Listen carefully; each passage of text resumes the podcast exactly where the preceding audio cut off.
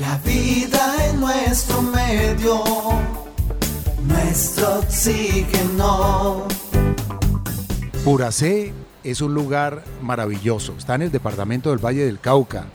Allí hay avistamiento de cóndor de los Andes. Usted puede verlo a 5 o 10 metros de distancia. El ave más grande del planeta cuando abre sus alas. Es un ave maravillosa. Está en el escudo de Colombia y de varios países. Pero lamentablemente está amenazada. Vamos a hablar con un habitante de Puracé. Salúdelo y díganos de quién se trata, María. Carlos Alberto, un cordial saludo para usted y para todas las personas que nos escuchan. Nos acompaña Danilo Bolaños, de esta zona tan especial que usted ha estado describiendo de Puracé. Danilo, bienvenido y gracias por aceptar la invitación. Eh, hola a todos, mucho gusto. Sí, como dijeron, mi nombre es Danilo Bolaños. Primero, pues darle las gracias por, por este espacio y poder compartir todos nuestra experiencia en el tema de turismo en el resguardo indígena de Puracé. Hablemos de Danilo Bolaños. ¿Dónde nació? ¿Qué recuerda usted de ese Puracé de ayer y hoy? Hoy está muy joven. ¿Cuántos años tiene? Eh, 28 años. 28 años. Pero hablemos de usted. Hablemos de Danilo Bolaños. Pues mira, eh, nací, crecí en Puracé como tal. En la escuela hice mi bachillerato.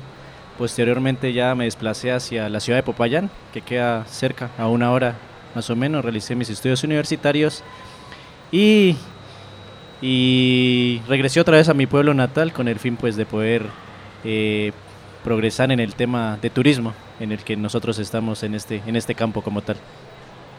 ¿Cómo se conecta con el turismo? Sabemos que Puracé es un lugar hermoso, tiene páramo, tiene montañas, dijimos, tiene aves emblemáticas. ¿Cómo se conecta usted, digamos, con estos temas para decir, voy a capacitarme en turismo y voy a enseñar las riquezas naturales que hay en mi entorno? Exacto. Eh, mira, eh, hay una conexión no solo conmigo, sino con todos los habitantes de Puracé. Eh, el turismo que nosotros desarrollamos en nuestro resguardo es un turismo totalmente diferente porque precisamente estamos en un resguardo indígena. Ahí los principios en los que va el turismo es básicamente el tema de la conservación y el cuidado de nuestro medio ambiente.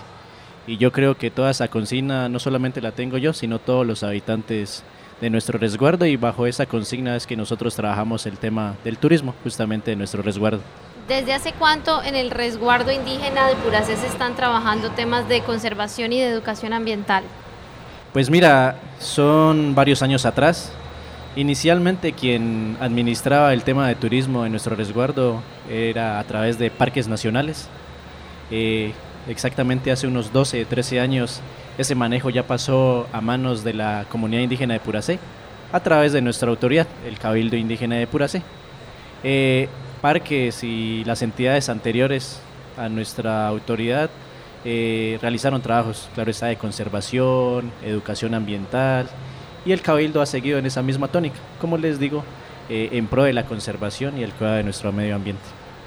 Hablemos de los ancestros, hablemos de los antiguos, qué hicieron ellos, digamos, en temas de conservación, que hoy se pueden mostrar también como algo que empezaron ellos y hoy las nuevas generaciones también quieren continuar. Mira, un claro ejemplo de lo que tú expresas es exactamente hace 22 años, estamos hablando de 32 años, perdón, 1990, en Pura C se llegó un proyecto y el proyecto consistía en repoblar nuestro hábitat con los cóndores andinos. Esos cóndores eh, fueron traídos de Estados Unidos, de San Diego, California exactamente. Ese proyecto duró cerca de 4 o 5 años. En el trayecto de 3 años llegaron 8 ejemplares. Pero ese proyecto tenía que estar justamente en manos de nuestro... Hay varios ancestros mayores que nosotros decimos en nuestra comunidad que estuvieron al cuidado y al pendiente de estas aves. Eh, y, ese, y ese cuidado y esa conservación no solamente quedó allí, fueron pasando de generación en generación. Y hoy los niños y jóvenes de nuestro resguardo ven en el cóndor de los Andes una ave emblemática y que representa mucho para nosotros.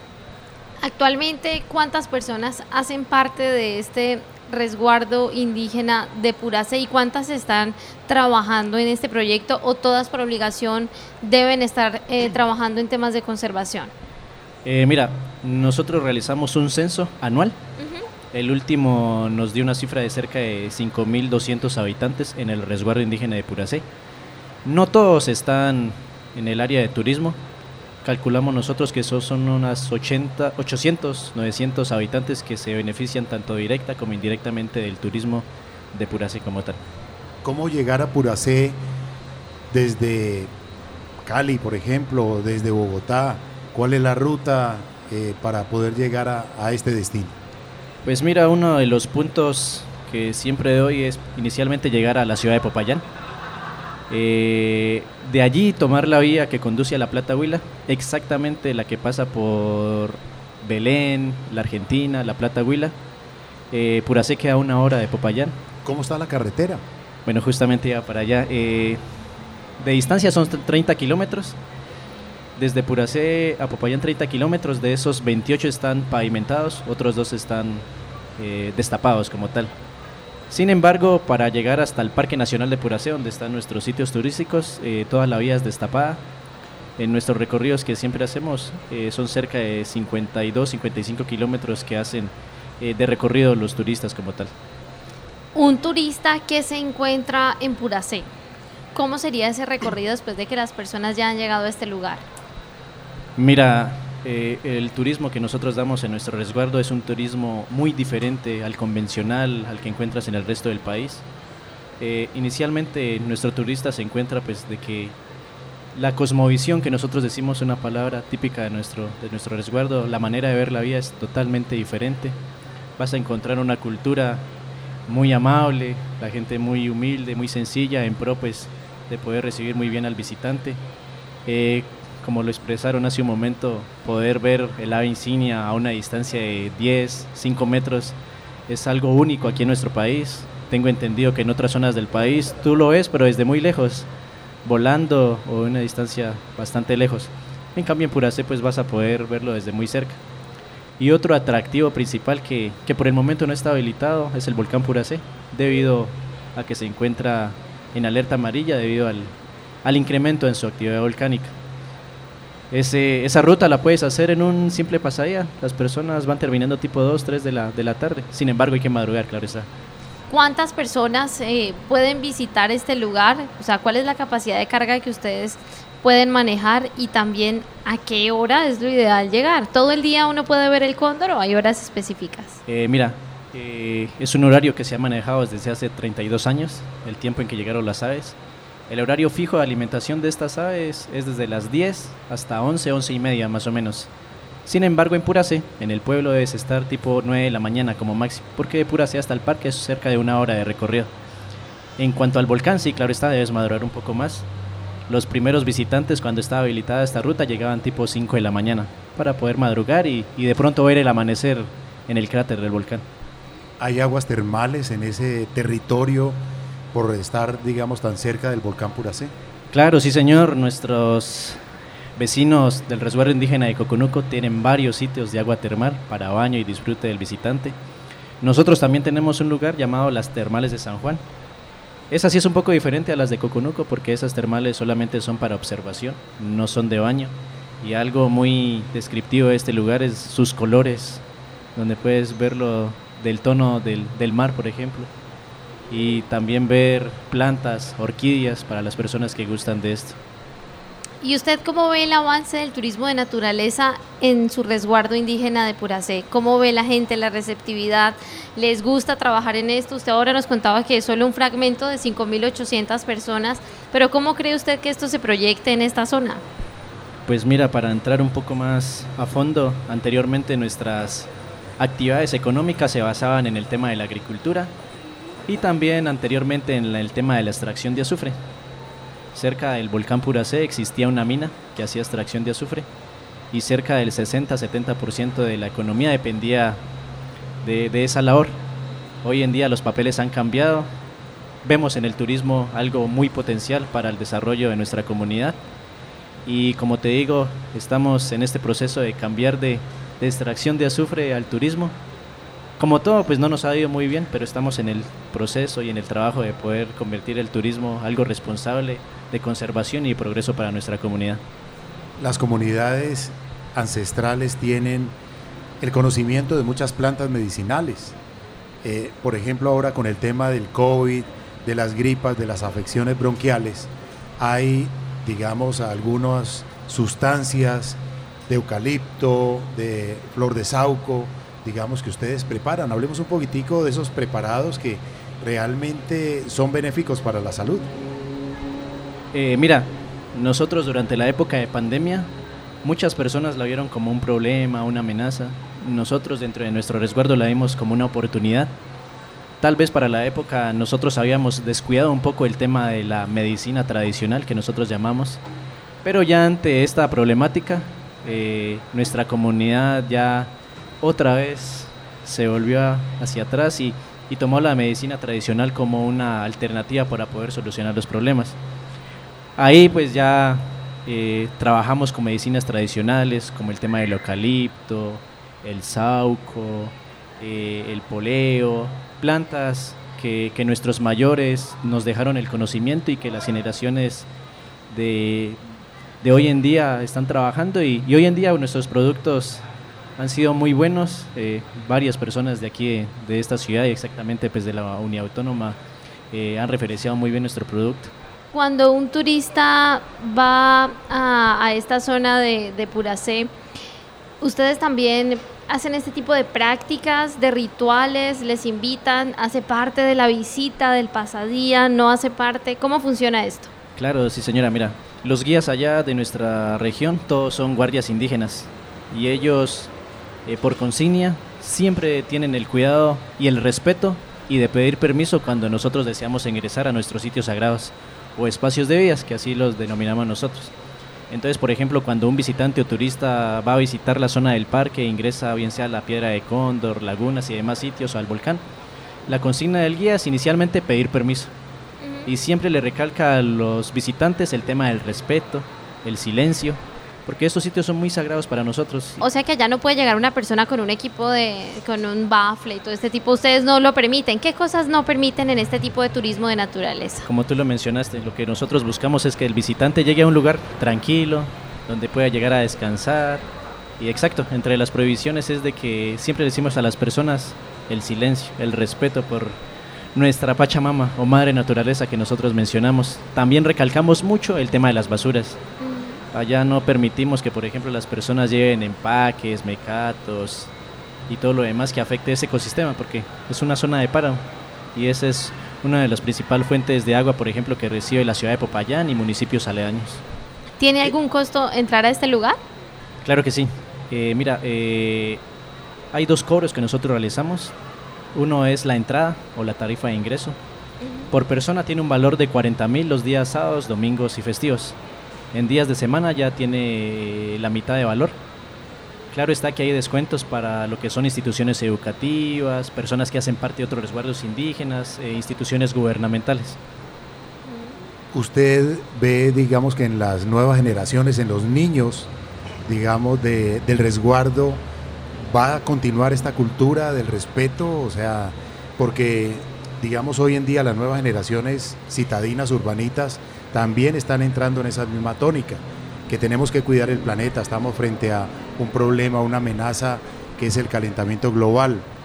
Eh, se sigue educando, eh, digamos, con los conocimientos ancestrales de respetar la Pachamama, los mayores, los descendientes, los, las nuevas generaciones lo, están haciendo de la mejor manera en las escuelas, por ejemplo. Eh, mira, algo que sí nos, sí nos ocurre hoy en día es de que la mayoría de nuestros jóvenes de nuestro resguardo indígena estudian y lo primero que optan es por ir a las ciudades. O sea que casi no hay relevo generacional en esta zona. Justamente para ello, en ese momento estamos trabajando. El Cabildo ha hecho esfuerzos, sobre todo en el tema de las escuelas, los colegios, con el fin de impartir en nuestras aulas de clases el tema del conocimiento tradicional y también recalcar pues la conservación y el cuidado de nuestro medio ambiente. No ha sido fácil, eh, pero como te digo, estamos en esa consigna, en ese trabajo. Eh, pues sabemos que en nuestro pueblo pues la, la abundancia de empleo, trabajo pues no es, no es mucho, sin embargo pues como te digo estamos en esa nueva apuesta, en ese trabajo. ¿Tienen página web, correo electrónico, eh, redes sociales, que la gente se pueda conectar con ustedes? Claro, claro, sí señor. Mira, por ejemplo, para iniciar, nuestra página web es turismo resguardo indígena. En Facebook nos puedes encontrar como Turismo Resguardo Puracé, al igual que en Instagram. Y en WhatsApp eh, es donde también manejamos a nuestro público visitante. Danilo, para las personas que después de escuchar esta, esta entrevista, Carlos Alberto, están muy interesadas en visitar este lugar, ¿se debe hacer reserva previa? Claro que sí. Eh, una de las consignas de la nueva administración de, de, la, de la vigencia de este año del Cabildo es de que el tema del turismo esté un poco más organizado y por eso se optó el tema de la reserva. Y justamente las redes sociales y los números de WhatsApp eh, hacemos ese, esa reserva como ¿Puede tal. repetir el número de WhatsApp? Entonces, mira, el número es 318-821-5460. Ese es como nuestro principal canal para, para atender o dar información sobre nuestros sitios turísticos. ¿Cree usted que existan en este momento más planes o proyectos dentro de los directivos del Cabildo para lograr más hectáreas y que esto fomente la conservación de la zona? Eh, sí, mira, nosotros inicialmente pues tuvimos un trabajo y por decirlo así una puja con parques nacionales porque ellos operaban dentro de un resguardo indígena. Eh, nosotros pues por ley, por derecho propio, por decirlo así, recuperamos esos terrenos, esas tierras y hoy en día esa administración de los lugares pues pasaron a nuestras manos. Hoy en día lo que buscamos es más que todo bus, eh, aperturar nuevas rutas, nuevos senderos, eh, nuestro pueblo pues no solamente se basa en el tema del cóndor, del volcán, nosotros tenemos varias rutas y nuevas. Hemos visto que el tema del turismo de naturaleza eh, tiene una, una importancia bastante alta. Es por eso Hablemos que, de esas rutas rápidamente. pues, ¿Cuáles por son esas ejemplo, rutas? mira, nosotros le apostamos a rutas como por ejemplo el avistamiento de aves, el senderismo, el paisajismo, las caminatas por cascadas, ríos, montañas. Y pues nosotros pues somos muy privilegiados de estar en esa zona que justamente ofrece esos, esos espacios para poder visitarlos. Danilo, pues como hoy en día está de moda todo ese tema del pet friendly, hay mucha gente que le encanta ir a caminar, a correr, a senderear con el perro. ¿Ustedes permiten eso? Hay algunos puntos que sí, otros que no. Por ejemplo, en la zona de páramo sí está prohibido el ingreso de mascotas o cualquier otros animales. Más que todo por el cuidado de, estos, de estas mascotas, porque la mayoría de estas mascotas pues vienen de ciudad. Y pues entenderán que en la zona de páramo, por ejemplo, está lo que es la anta, el oso de anteojos. Y estos pues pueden contagiar a estos caninos o felinos que llevan nuestros visitantes con el tema de las garrapatas, algunos virus, entre otras cosas. Pues muchas gracias, felicitaciones por este gran trabajo, a usted, al resguardo, pues es un hombre joven, eh, habla con mucho entusiasmo y le alentamos para que sigan adelante todas estas nuevas generaciones y como decía Marían, ese relevo generacional pues continúe para que sigamos conociendo un poco más, conservando este territorio de Puracé. A ustedes muchas gracias, espero encontrármelos por allá, que puedan visitar nuestros lugares y pues a todas las personas que nos están escuchando igual. Muchas gracias por la invitación. Nuestro oxígeno. La vida en nuestro medio. En nuestro medio. espacio dedicado a los temas de naturaleza.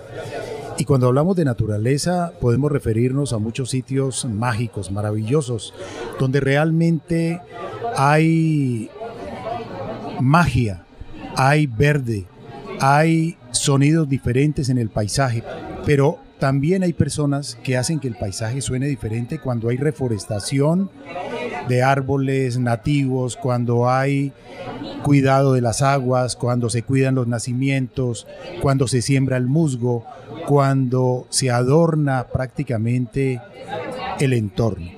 Por eso hoy estamos con una dama que con su esposo, con su hija, con su familia, han realizado un trabajo mágico, maravilloso. Bienvenida. Para nosotros es un privilegio que usted nos acompañe hoy en este programa y más para hablar de Bichacuellat, porque ustedes cada vez trabajan más y más y más, buscan mejorar, pero sobre todo que la gente se sienta cómoda y eso es lo que uno siente cuando los visita, siente ese amor, cuando tocan eh, la campana, cuando están allí con esa mesa tan especial y, y todos esos musgos ahí y también ver diferentes especies de aves, todo es muy especial. Cuando Tomás recibe a los visitantes y toca el cuerno. Un cuerno que tiene con un tubo de bambú, no sé cómo él armado ese cuerno y hace todo un sonido que anuncia que han llegado visitantes a su casa, porque es que ha abierto las puertas de su casa, Mariana. Y aquí hay una historia detrás. Nubia, bienvenida. Gracias por aceptar la invitación. Muchísimas gracias. Bueno, Bichacue ya tiene las puertas abiertas para todo aquel que quiera tener ese encuentro con la naturaleza, el conectarse con ella, porque esa es nuestra finalidad, que las personas tomen esa conciencia de que somos parte de ella, no ella parte de nosotros, ya que quien da la parada es la naturaleza. Ella es muy buena madre, aguanta hasta cierto momento y cuando ya se sacude es porque ya nos tiene que hacer un llamado de atención. Bichacue ya es un punto referente a, a ese encuentro con la naturaleza, al aprender a convivir, a tener esa experiencia de convivencia con un entorno, de respetarlo, de saber de que cada uno tiene su espacio y su lugar. De, pues nosotros venimos haciendo un trabajo de hace muchos años que es con el cultivo de musgo. El cultivo de musgo ah, es súper importante por lo que por sus diferentes enfoques, sus diferentes funciones. Entre ellas es pues recoger la parte del agua y entonces estamos trabajando como finca esponja, que es hacer ese énfasis en en recibir la, la, oportunidad de tener esos musgos que son unas esponjas que, guardan el agua. Entonces así ayudamos a preservar el agua y, que su recorrido sea siempre eh, dándonos ese encuentro para nosotros, ese sonido que nos cubre, que nos apoya, que ese sonido que nos va, nos mete a esa parte mágica que es el agua y es un elemento muy, muy importante, entonces por ende también la respetamos. Debemos de aprender a respetarla, no a contaminarla, no a impactarla, ya que hemos perdido esa conciencia de que el ser humano, la mayor peso de su cuerpo es agua. Entonces estamos irrespetándola a ella, nos irrespetamos a nosotros. Querernos nosotros es aprender a querer nuestro entorno. Y eso mismo es la educación ambiental. La educación ambiental es todo un proceso que indica todo lo que nos está diciendo Nubia con mucha sabiduría, porque lo han aprendido allí en la montaña, lo han aprendido en toda esta cantidad de años que llevan abriendo las puertas de su casa para que lleguen personas de diferentes países del mundo o diferentes ciudades de Colombia o del mismo Valle del Cauca o de la misma Cali, porque está dentro del municipio de Cali pero en la montaña, en el Parque Nacional Los Farallones, en la zona rural, en la Leonera, usted lo decía, destino Leonera, porque es que allá hay cualquier cantidad de cosas maravillosas para ver. Así es, Carlos Alberto. Y quiero destacar eh, dos actividades que realizan aquí en Bichacuellat que a mí me llama mucho la atención. Es el tema de los mitos y las leyendas. Lo que ustedes han hecho con este lugar es una gran obra de arte. ¿Cuánto tiempo les ha tomado esto, Nubia? Y en este momento, ¿cómo está Bichacuellat? Pues mira, te cuento que Bichacuellat siempre está en ese proceso de, de estar renovando, de estar cambiando Actualmente pues está trabajando un puente hacia tener ese contacto con un árbol, un gran árbol. Y en el recorrido encontramos las esculturas hechas en barro y en esa comunión con la naturaleza. Entonces barro más naturaleza se le dan las formas de esos guardianes, porque pues nosotros tomamos a los mitos y las leyendas no como esos seres malignos, sino como esos guardianes, esos seres que, que se manifiestan cuando estamos haciendo algo que no debe ser. En la naturaleza hay elementales son elementales, son energía y no es que sean buenos ni malos porque ellos se alimentan de la energía que uno les, les dé. Si ellos son malos, pues qué energía le estamos dando. Entonces, si quieres cosas buenas, buenas cosas debe dar uno. Y cuando le pasen cosas a uno es porque la vida todo hay que pagarlo y no necesariamente con plata. aprendes o aprendes. Hay que aprender a convivir. Y es lo que debemos llevar, que lo que no queremos para nosotros, no lo queremos para otros seres. Nubia, felicitaciones, felicitaciones porque la labor que ustedes han hecho, primero es titánica, no la hace cualquiera. Su casa es también la casa de mucha gente amante al medio ambiente, a la naturaleza. Su casa es también para ese primer encuentro a decir, ya sé que es educación ambiental, ya sé que es conservar. Uno de allí sale con ganas de sembrar, de colocarle bananito a las aves. Eh, hay muchísimas especies de aves que se pueden ver aquí. Felicitaciones por este gran trabajo y recuérdenos cuál es el número telefónico donde la gente puede contactarse con ustedes. El 317-497-7191. Y en Google escribes Bichacuayad y allí aparecen nuestras variadas eh, conexiones en las redes y pueden observarnos allí. Les esperamos. Muchas gracias. A Nubia, a Tomás, a la familia de Bichacuellá, felicitaciones. Lo mejor de lo mejor para ustedes. Nuestro oxígeno por todo el ar con Carlos Ramírez. Nuestro oxígeno.